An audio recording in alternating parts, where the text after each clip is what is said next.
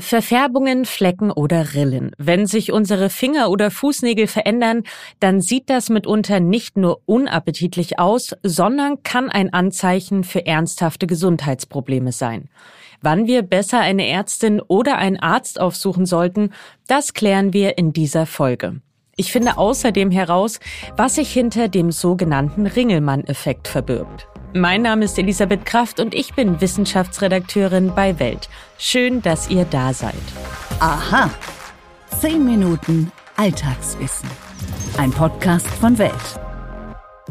Gesunde Fingernägel sind fest, leicht gewölbt, biegsam und glatt. Sehen eure Fingernägel anders aus, dann könnte das ein Hinweis auf gesundheitliche Probleme sein. Aber keine Panik bitte, wir finden heute gemeinsam heraus, was Veränderungen unserer Nägel über unseren Körper verraten können. Dafür spreche ich mit Dr. Ute Siemann-Harms. Sie ist Dermatologin und Oberärztin am Universitätsklinikum Hamburg-Eppendorf.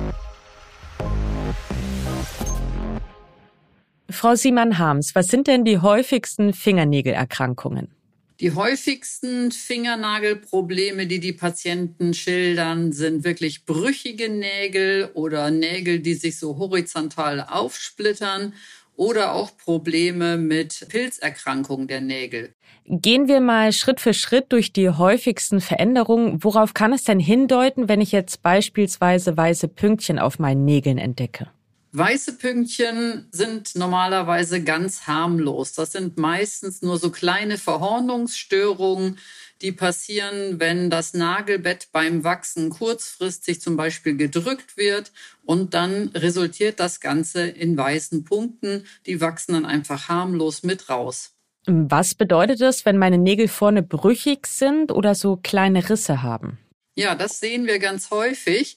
Meistens entsteht das, wenn die Patienten sehr viel die Hände mit Seife gewaschen haben oder jetzt auch nach der ganzen Corona-Zeit viel desinfiziert haben und dann abwechselnd auch Seifenprodukte verwendet haben. Wichtig ist immer, dass man die Hände möglichst nur desinfiziert oder nur wäscht, aber nicht beides hintereinander, weil das trocknet die Nägel sehr aus und kann zu diesem waagerechten Aufsplittern führen.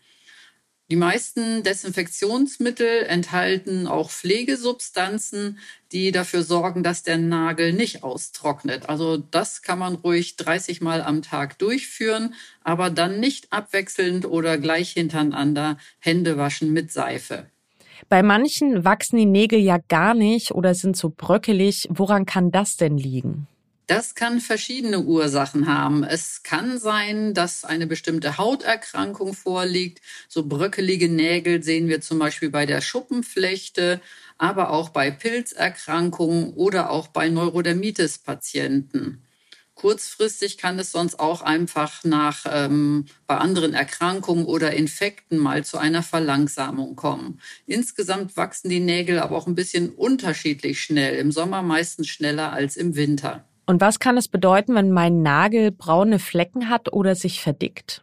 Das kann auch wieder auf eine Pilzerkrankung hindeuten. Bei braunen Flecken muss man allerdings auch aufpassen, wenn es nur ein brauner Fleck ist sollte man den gut beobachten, ob er brav mit rauswächst, zum Beispiel wie bei einem kleinen Bluterguss unter dem Nagel. Ähm, mit einem braunen Fleck kann auch mal ein schwarzer Hautkrebs starten. Und etwas, das mich an meinen eigenen Nägeln ziemlich nervt, Längs- und Querrillen, deuten die denn auf irgendeine Art Mangel hin? Ja, die Längsrillen deuten auf gar nichts hin. Da muss man sich keine Gedanken machen. Das äh, hat man teilweise phasenweise so. Das ist aber nicht schlimm. Bei den Querrillen, gerade wenn sie an allen Nägeln gleichzeitig auftreten, tritt das häufig auf, wenn der Patient mal sehr krank war, zum Beispiel nach einer schweren Grippe. Dann sieht man häufig, dass alle Nägel gleichzeitig so eine Querrille entwickeln. Wenn das nur einzelne Nägel sind mit so einer Querrille, dann sind das häufig Pflegefehler. Wenn man nämlich mit ähm, einem Nagelhäutchenschieber etwas zu sehr geschoben hat und das Nagelbett damit zu sehr manipuliert hat, dann kann es auch so eine Querrille geben. Da muss man also ein bisschen vorsichtiger mit seinem Nagelbett umgehen und möglichst nicht das Häutchen immer zurückschieben. Wie schnell sollte ich denn jetzt reagieren, wenn ich Veränderungen an meinen Nägeln bemerke? Das kommt so ein bisschen auf die Nagelveränderung an. Am schnellsten sollte man reagieren bei einem braunen Fleck oder einem braunen Streifen. Das sollte man wirklich zur Abklärung einem Hautarzt zeigen, damit man nicht einen schwarzen Hautkrebs übersieht. Das war Dermatologin Ute Siemann-Harms. Vielen Dank für Ihre Expertise. Wie wohnst du? Was für ein Zuhause wünschst du dir? Und wie werden wir in Zukunft leben? Mein Name ist Celine Lauer. Ich bin Michael Fabricius und in unserem Podcast Zwei Zimmer Küche Bad gehen wir für euch den großen Fragen des Wohnens auf den Grund. Ich bin Wissenschaftsredakteurin bei Welt. Und ich bin Immobilienjournalist. Zusammen schauen wir uns für euch jede Woche ein neues Thema an. Ich analysiere die Lage mit Blick auf Wirtschaft und Immobilienmarkt. Und ich ordne das Ganze dann aus einer wissenschaftlichen Perspektive ein. Alles rund ums Eigenheim, zum Leben in der Stadt und auf dem Land erfahrt ihr bei uns im Podcast Zwei Zimmer Küche Bad. Kommt rein.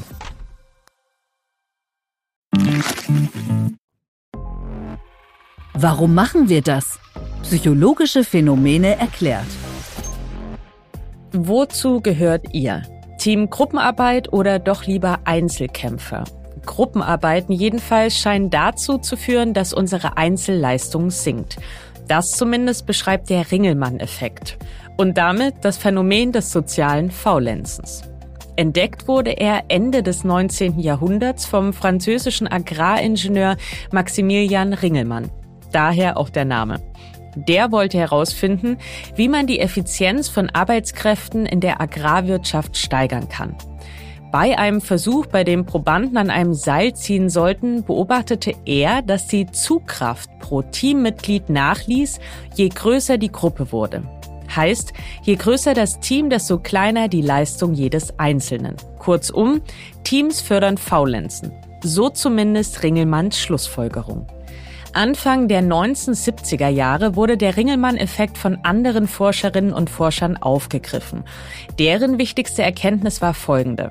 Der Effekt tritt immer dann auf, wenn nicht eindeutig ersichtlich ist, wer wie viel Leistung erbracht hat oder wie viel der Einzelne zur Gesamtleistung beigetragen hat. Grundsätzlich könnte der Effekt immer dort auftreten, wo Menschen in Gruppen zusammenarbeiten, sei es jetzt beim Sport oder im Büro. Sobald die Leistung des einzelnen Gruppenmitglieds nicht mehr eindeutig ersichtlich ist, scheint das menschliche Gehirn einen Gang zurückzuschalten. Warum das so ist, darauf hat die Wissenschaft bis heute keine eindeutige Antwort gefunden. Aber wie so oft existieren verschiedene Theorien. Eine davon lautet, dass ein Mensch, sobald er das Gefühl hat, wenig zum Gesamtergebnis beizutragen, seine Leistung und damit seinen Aufwand herunterschraubt. Eine andere, dass unser Gehirn ökonomisch denkt, also versucht den Nutzen zu maximieren, während es den Aufwand minimiert. Weil bei einer Gruppenarbeit bloß das Ergebnis des Teams zählt und weniger die individuelle Leistung, schaltet unser Denkorgan deshalb in eine Art Ruhemodus. Wenn euch unser Podcast gefällt, dann abonniert ihn doch gern auf den gängigen Plattformen. Und wenn ihr Anregungen, Fragen, Kritik, Lob oder einen Themenvorschlag habt, dann schreibt uns eine Mail an wissen.welt.de. Meine Kolleginnen und ich lesen die alle, wir beantworten sie auch alle und wir freuen uns über jede einzelne. Und damit wünsche ich euch einen fabelhaften Tag. Eure Elisabeth Kraft.